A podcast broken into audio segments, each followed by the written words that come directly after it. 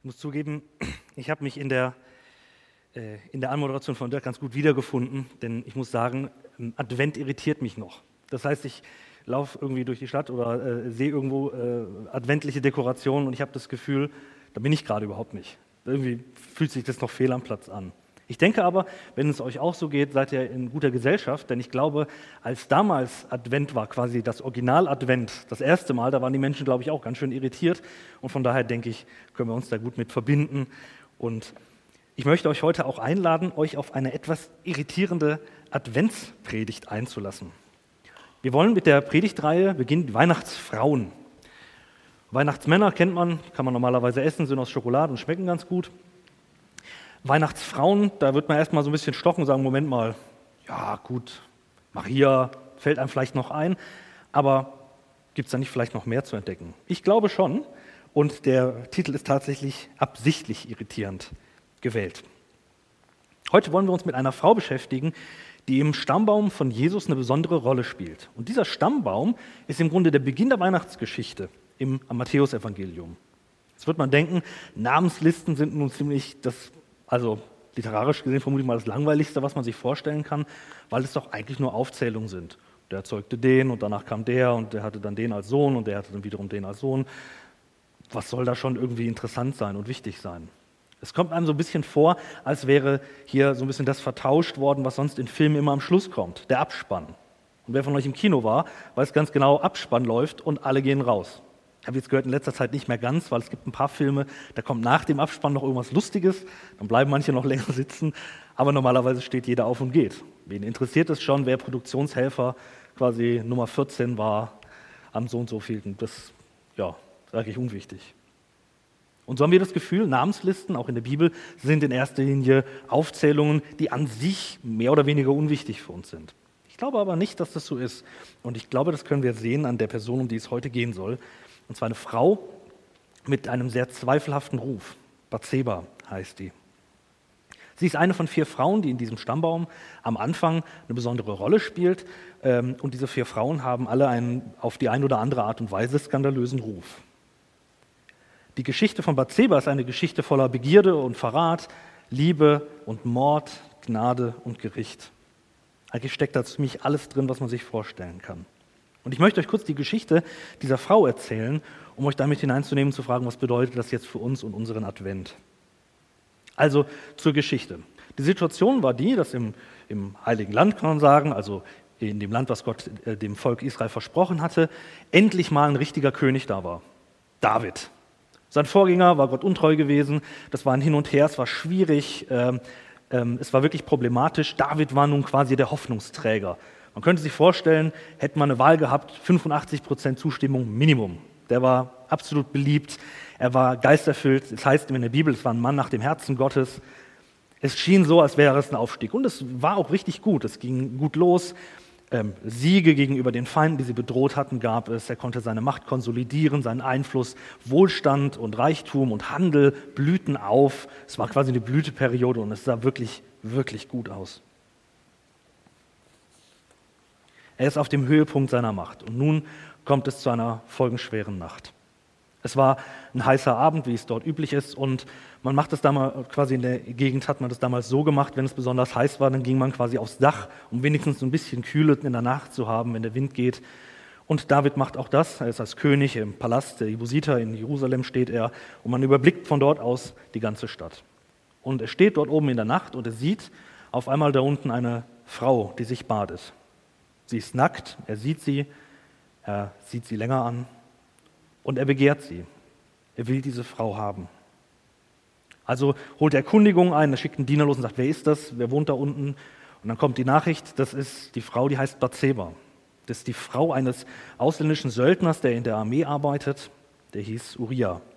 Das war ein Hittiter, das war damals nicht unüblich, er war quasi eingekaufter Söldner, war aber zu hohen Ehren gekommen und zählte zum inneren Kreis man, die wurden damals die Helden bezeichnet, das sind so quasi die führenden Offiziere und er war dort ein sehr, sehr angesehener Soldat. Er will die Frau nicht nur angucken, er will sie auch, er begehrt sie auch sexuell und das bedeutet, er lädt sie ein, er bringt sie in seine Gemächer und er schläft mit ihr. Wir lesen von dieser Geschichte. An einem späten Nachmittag hob David von der Mittagsruhe, ging auf dem Dach des Palastes umher und da fiel sein Blick auf dem Dach auf eine außergewöhnlich schöne Frau, die ein Bad einnahm. Da ließ David sie holen und als sie in den Palast kam, schlief er mit ihr. Sie hatte gerade ihre Reinigungshandlung nach ihrer monatlichen Blutung beendet. Danach kehrte sie nach Hause zurück. Als Bathseba merkte, dass sie schwanger war, ließ sie es nun David mitteilen. Das, was für uns erstmal in erster Linie wie, in, wie Untreue und, äh, und sagen, übermäßige Begierde aussieht, war an dieser Stelle weit mehr als das. Es war nämlich klar, es gab eine Strafe auf Ehebruch und die hieß der Tod. Die Todesstrafe galt auf Ehebruch. David galt nun aber als gottesfürchtiger Mann. Er sah seine Reputation auf dem Spiel stehen und dachte sich, all das habe ich jetzt verspielt oder könnte sich verspielen, wenn rauskommt, dass ich die Ehe gebrochen habe. Was soll nun passieren? Und er entwickelt einen ausgebufften und unglaublich furchtbaren Plan. Er sagt sich, ich lade Uriah ein, der soll zurückkommen. Den beorde ich von der Front, wo er gerade kämpft, zurück. Soll, er soll herkommen und er soll hier Zeit mit seiner Frau verbringen. Da wird niemand merken, dass ich der Vater bin. Eine Vertuschungsaktion, ganz klassisch. Und er holt diesen Soldaten auch her. Uriah kommt, gibt Bericht. Und er sagt David: Komm, geh nach Hause zu deiner Frau, ruh dich ein bisschen aus, äh, ne, entspann dich, genieß die Zeit und so weiter. Und dann kannst du wieder an die Front gehen. Das wird schon laufen. Und Uriah sagt: Nein, mache ich nicht. Und denken: Moment mal, Warum macht er das nicht? Wir müssen verstehen, dass zu der damaligen Zeit Kriegführung was anderes war als heute. In Israel war es nämlich so, dass diese Zeiten, in denen Krieg geführt, geführt wurden, heilige Zeiten waren. Das heißt, die, die gekämpft haben, mussten sich auch ähm, kult, kultisch reinhalten. Und das bedeutet, sie durften in dieser Zeit auch nicht mit Frauen schlafen. Und dieser Soldat sagt, ich bin Uriah, ich bin Soldat, ich habe einen Eid geleistet und das bedeutet, solange diese aktive Kampfzeit ist, in der ich eigentlich stehe, darf ich nicht zu meiner Frau gehen. Das passt natürlich David überhaupt nicht. Und er versucht ihn zu überreden und sagt, komm, gib dir doch einen Ruck. Ich, ne, gibt ihm sogar Alkohol mit. Er versucht ihn abzufüllen und ihn betrunken zu machen. Und das funktioniert trotzdem alles nicht. Alle seine Versuche gehen daneben. Und so kommt es zu einer Nacht, in der er einen noch viel furchtbaren Entschluss trifft. Am nächsten, davon lesen wir in 2 Samuel 11, die Verse 14 bis 17. Am nächsten Morgen schrieb David einen Brief an Joab, das ist der höchste General, den er Uriah mitgab. Der Brief enthielt folgende Anweisung. Schick Uriah in die vordersten Reihen, wo der Kampf am heftigsten ist. Dann zieht euch von ihm zurück, sodass er getötet wird. Joab wusste, wo die stärksten Krieger des Feindes kämpften, und so setzte er Uriah genau an diese Stelle ein. Als dann die belagerten Ammoniter Joab angriffen, wurde der Hethiter Uriah zusammen mit mehreren von Davids Kriegern getötet. Eigentlich absolut furchtbar. Der Offizier trägt selbst die Nachricht seines eigenen Todesurteils an die Front. Er ist selbst der Überbringer eigenen, seines eigenen Todesurteils. David macht sich die Hände nicht persönlich schmutzig, er lässt das quasi einfach die Ammoniter regeln und doch ist es Mord. Jetzt geschieht Folgendes. Als Urias Frau hörte, dass ihr Mann tot war, trauerte sie um ihn. Nachdem die Trauerzeit vorüber war, schickte David nach ihr und ließ sie in den Palast bringen. Sie wurde seine Frau und gebar ihm einen Sohn, aber dem Herrn missfiel, was David getan hatte. Im Fortgang der Geschichte wird nun dieses, diese Untreue ans Licht kommen. Der Prophet Nathan stellt ihn zur Rede und zeigt ihm sein Fehlverhalten auf. David ist erschüttert. David ist mitgenommen und David erlebt nun Gottes Gericht. Davon lesen wir in Kapitel 12, Vers 10. Nun soll, sagt Gott jetzt, nun soll von deinem Haus das Schwert nimmermehr lassen, weil du mich verachtet und die Frau Urias des Hethiters genommen hast, dass sie deine Frau sei. Ab diesem Zeitpunkt in der Geschichte dieses großen, vorbildlichen Königs geht alles den Bach runter.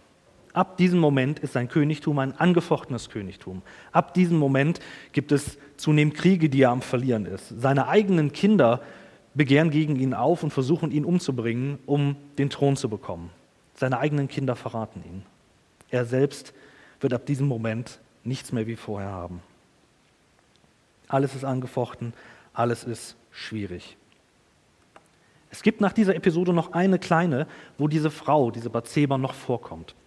Das ist an späterer Stelle, da versucht sie einmal einen ihrer Söhne politisch wieder neu ins Spiel zu bringen und versucht hier an der Stelle äh, auf David Einfluss zu nehmen, was völlig nach hinten losgeht. Aber da merkt man, sie ist auch in diesem politischen Spiel, was es bedeutete, Königsmutter beziehungsweise in dem Fall Königsfrau zu sein, da war sie doch auch trittsicher. Sie versuchte politischen Einfluss auch zu nehmen.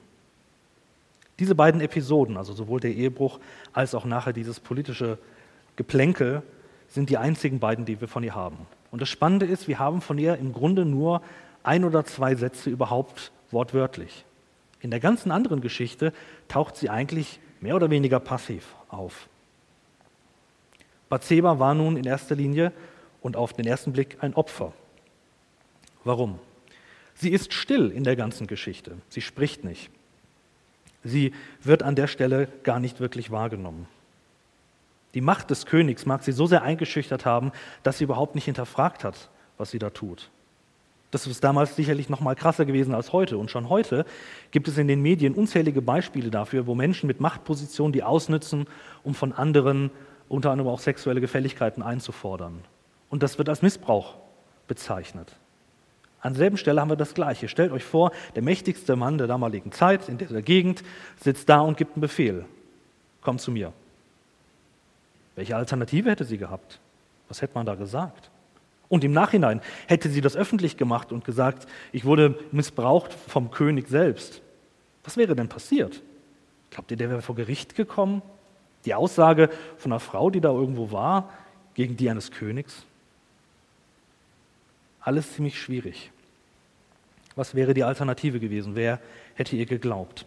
Und doch war Bathseba nicht nur ein Opfer, sondern sie war auch eine Mitläuferin in gewisser Weise. Sie war keine Heilige. An der späteren Geschichte wird man sehen, dass auch sie durchaus ihre Macht äh, einsetzen wollte und wusste, wie sie das tut. Und sie hat auch versucht, ihre Söhne durch strategische Verheiratung politische Macht zu sichern. Die ist sicherlich keine Heilige gewesen. Sie war eine Frau mit einer gebrochenen Biografie. Und sie wurde letztendlich die Frau, das darf man nicht vergessen, von demjenigen, der ihren Mann umgebracht hat das geht auch überhaupt nicht in meinen Kopf, was das, was das bedeuten würde, wie, wie man sowas kann oder wie sich das anfühlen würde. Sie ist ein Beispiel für eine zerbrochene oder gebrochene Geschichte. Und damit ist sie in der Bibel nicht allein. Wenn ihr die Bibel lest, werdet ihr merken, da sind lauter Menschen, die solche Geschichten hinter sich haben, die so etwas erleben mussten, die Verlust und Trauer, Fehler und Sünde erlebt haben. Nun ist die Frage, was hat Bathseba jetzt eigentlich mit Weihnachten zu tun? Nochmal, die Weihnachtsgeschichte im Neuen Testament, im Matthäusevangelium, beginnt mit einer Namensliste, wo sie äh, ausdrücklich drin vorkommt. Und da möchte ich euch kurz sagen, warum das sehr planvoll ist. In Matthäus 1, Vers 6 steht, das ist der Vers, wo sie vorkommt, Isai war der Vater des Königs David, also dieses Superkönigs in Anführungsstrichen. David war der Vater Salomos. Salomos Mutter war die Frau des Uriah. Wenn man einen geschönten Lebenslauf versucht einzureichen, dann würde man das sicherlich nicht so sagen. Dann würde man vielleicht den Namen nennen und sagen, naja, und die Mutter war Bathseba gewesen. Matthäus ist hier ganz ausdrücklich darum bemüht, uns wissen zu lassen, diese ganze Geschichte, um die es gerade ging, sie uns vor Augen zu bringen und zu sagen, das ist die Geschichte dieses Mannes, der betrogen hatte, die Mordgeschichte, all das taucht auf. Und Matthäus ist wichtig, dass wir die vor Augen haben, wenn wir das lesen. Im Stammbaum wird sie ja namentlich gar nicht genannt. Ihr Name wird weggelassen. Sie wird Frau des Uriah genannt. Das ist alles nochmal neu vor Augen. Würde nur ihr Name auftauchen, würden sie vielleicht denken. Die würden sagen, ja gut, einfach nur eine weitere Person, die irgendwie wichtig war. Aber er will, dass wir diese Geschichte vor Augen haben, vor dem Hintergrund von der Weihnachtsgeschichte. Gottes Gericht über dieses Haus Davids und über David selbst bleibt sichtbar an dieser Stelle. Aber seine Gnade ist noch größer. Warum ist das bedeutsam? Früher und manchmal auch heute ist eigentlich das Gegenteil äh, gebräuchlich. Man versucht, die Abstammung möglichst rein zu halten, um zu zeigen, dass es jemand Besonderes war. Es war damals ganz besonders bei Königen beliebt, dass man im Grunde in der Linie der Abstammung so sich die Besten rausgepickt hat und gesagt hat, ja, ja, und von dem stamme ich ab und ich gehöre quasi zu einer reinen Blutlinie, als ob es sowas jemals geben würde. Die Bibel dreht den Spieß um und sagt, in der Geschichte, die zu Jesus geführt hat, zu seiner Geburt hier auf der Erde, zählen lauter Menschen mit gebrochenen Biografien. Lauter Menschen mit gebrochenen Biografien. Es geht also nicht um fehlerlose Reinheit, die sich weiter vererbt hätte, sondern es geht darum, dass hier ein echter Mensch ist. Warum sollte nun so ein zweifelhafter, ähm, zweifelhafter Eintrag bedeutsam sein? Das möchte ich euch mit einer Geschichte erklären. Die ist ja bekannt, aber vielleicht kennt ihr sie ja noch nicht, dann hört ihr sie jetzt zum ersten Mal. Die ist ganz spannend. Die die Geschichte eines Mannes, der spazieren geht und bei einer Baustelle vorbeikommt und er sieht dort Handwerker arbeiten. Und er geht zum ersten Handwerker und sagt, was machst du da? Und der sagt, ich trage Steine. Na gut, geht er zum zweiten und fragt ihn, was machst du da?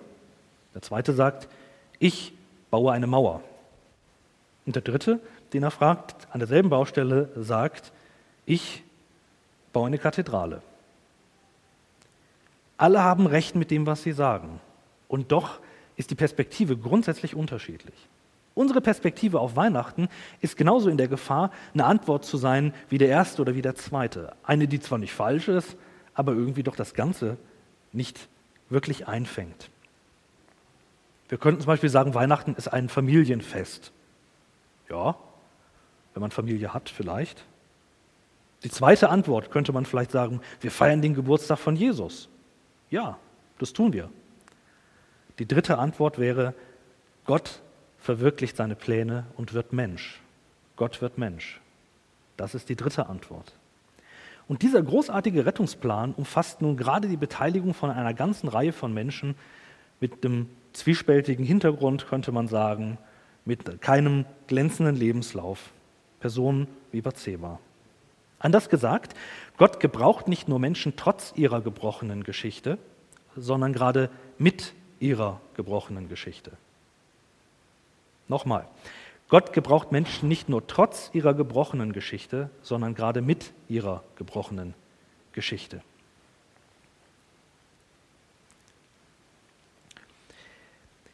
Auf dem Bild seht ihr ein, ein Flugzeugwrack. Das ist völlig fluguntauglich. Da fehlt die Nase, da fehlen die Flügel, da fehlt der Motor, da fehlt der Innenraum, hinten Heckleitwerk, alles weg. Das ist im Grunde eine Bruchbude. Man würde vielleicht sagen, wenn ein Aufkleber draufkommt, würde man sagen, beschädigte Güter, was soll man damit machen? Das kann man irgendwie nur noch in den Müll kippen. Und es gibt Menschen, die fühlen sich wie so ein Flugzeug, eigentlich zu was anderem da, aber ohne Flügel, ohne Nase, ohne Spitze, ohne Möglichkeit, richtig wirken zu können. Ich habe euch einfach mal zwei fiktive Personen rausgesucht, die ich mir erfunden habe, die ihr vielleicht kennt oder vielleicht auch in gewisser Weise selber sein könntet. Die erste Person, von der ich euch erzählen möchte, ist Igor. Igor ist 45 Jahre alt. Er hat aufgrund von seiner Spielsucht seine Familie verprellt. Keinen Kontakt mehr zu den Kindern seit Jahren, kein Brief mehr, keine Adresse. Die Familie ist ein Chaos, seine Eltern haben nicht mal seine Anschrift. Er hangelt sich so ein bisschen durchs Leben. Und an Weihnachten schmerzt ihn ganz besonders die Werbung zu sehen, wo in jeder Werbung irgendwie eine glückliche Familie zu sehen ist. Und alle sind glücklich und schenken sich irgendwas und Kerzen und super und einen tollen Tarif bei Vodafone gibt es auch. Jedes Mal, wo er das sieht, schmerzt es ihn erneut. Er fühlt sich wie beschädigte Ware, wie dieses Flugzeug, was nicht fliegen kann. Und denkt sich, wer will noch was von mir wissen? Was soll ich noch wert sein? Die zweite Person ist Gwendolin. Gwendolin war in jungen Jahren sehr gut aussehend. Dann bekam sie ungeplant mit 18 ein Kind. Sie wollte eigentlich immer eine Familie, aber die zunehmende Anzahl von ihren Partnerschaften sahen sie nur als Zeitvertreib an. Sie will den Mann fürs Leben finden, aber fühlt sich letztendlich behandelt wie beschädigte Ware. Und so sieht sie sich auch selbst. Eigentlich wollte sie mal Architektin werden. Das Kind hat das alles durchzogen und durchkreuzt, diese Pläne. Sie liebt ihr Kind wirklich, aber letztendlich fühlt sie sich vom Leben betrogen. Beschädigte Ware. Wer will noch was von mir wissen? Was bin ich überhaupt noch wert? Vielleicht fühlst du dich so ein bisschen so wie Igor oder Gwendolin. Die sind natürlich überzeichnet, das ist mir klar. Aber vielleicht bist du hier auch und sitzt da und denkst dir, in meinem Leben, eigentlich habe ich auch diesen Zerbruch irgendwie erlebt. Wer soll mit mir noch was anfangen, mit so einer Geschichte, mit so einem Hintergrund? Was könnte aus mir eigentlich noch werden? Was könnte Gott für ein Interesse gerade an mir haben, wenn ich so eine Vergangenheit habe? Gottes Geschichte ist die Geschichte eines Gottes, der beschädigte Ware sucht und sie für den vollen Preis kauft. So könnte man es zusammenfassen. Gott ist ein Gott, der die beschädigte Ware sucht und sie für den vollen Preis kauft. Viele Menschen und so mancher Christ auch leider glauben, dass Gott mit uns eigentlich auf folgende Art und Weise vorgeht. Er würde vielleicht zu den beiden sagen, Igor, Gwendolin, ihr seid zwar schon ganz schön kaputt, aber irgendwie werde ich noch was Gutes damit machen. Ich mache noch das Beste daraus. Ihr seid nicht so verhunzt, als dass man nicht noch irgendeinen Nutzen aus euch ziehen könnte. Manche glauben, dass Gott auf diese Art und Weise mit diesen Menschen umgehen würde. Ich will dir zeigen, dass du dieser Geschichte eine Rolle spielst, in der Geschichte, die Gott hat. Nicht nur trotz deinem Zerbruch, sondern gerade mit deinem Zerbruch. Und da habe ich euch Beisp ein Beispiel mitgebracht. Ein, ähm, ein Mann, Tatsuya Shindo heißt er, das ist ein Japaner. Ihr seht an den Tattoos, der hat eine Vergangenheit. Und zwar nicht nur, weil er sich tätowieren hat lassen, sondern weil er ein Yakuza war. Das bedeutet ein Angehöriger der japanischen Mafia. Mehrere Male im Gefängnis gewesen, Drogenhandel, Waffendelikte, alles, was dazugehört. Im Gefängnis hat ihm jemand eine Bibel in die Hand gedrückt und er hat irgendwann angefangen zu lesen. Der ist tatsächlich Christ geworden. Ein Yakuza. Also ihr müsst euch vorstellen, das ist jemand, der so ein hohes äh, Commitment zu diesem äh, Clan hatte, dass er sogar ein Glied seines Fingers abgeschnitten hat, um seine Treue zu beweisen. Ja? Also der ist wirklich krass, der Typ. Aber der hat Jesus Christus kennengelernt. Und aus diesem Leben als Outsider, als Gangster, als einer ohne großes Ansehen, die sind dort sehr verachtet in dieser Gesellschaft natürlich auch, ist ein Christ geworden. Und sogar noch mehr hat dann gesagt, der ist Pastor geworden, sogar. Und ist jetzt aktiv und missioniert unter Mafia-Angehörigen, die sonst keiner mit dem Hintern angucken würde. Das macht dieser Mann. Zu was sollte so ein Leben gut sein? Wir sollten uns hüten davor, schnell zu urteilen, was ein verpfuschtes Leben ist oder was ein Leben ist, was sich lohnt. Wir urteilen so schnell nach dem, was vor Augen ist. Gott aber sieht das Herz an. Also, vielleicht sitzt du hier und fühlst dich auch so ein bisschen wie beschädigte Ware. Dann darfst du wissen, dass Gott mit dir, mit all diesem Zerbruch, einen großartigen Plan hat. Wenn schon in der Geschichte von Jesus Christus diese Personen eine Rolle spielen, eine bedeutende Rolle spielen, welche Rolle kannst du dann in seinem Reich spielen? Was wir in der Geschichte mit Bathseba erkennen dürfen, ist, wie Gott mit ihrem Zerbruch umgeht und wie er ihn einwebt in die Geschichte der Rettung von uns allen. Bathseba war beschädigte Ware, aber sie hat einen Gott gefunden, der gnädig ist.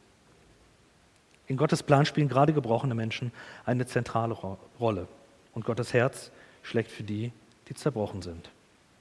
Ich wünsche mir und uns allen, dass wir in dieser Adventszeit einen Blick für diesen Sachverhalt bekommen für die Randständigen, für die, deren Leben eben nicht großartig lief oder glatt lief.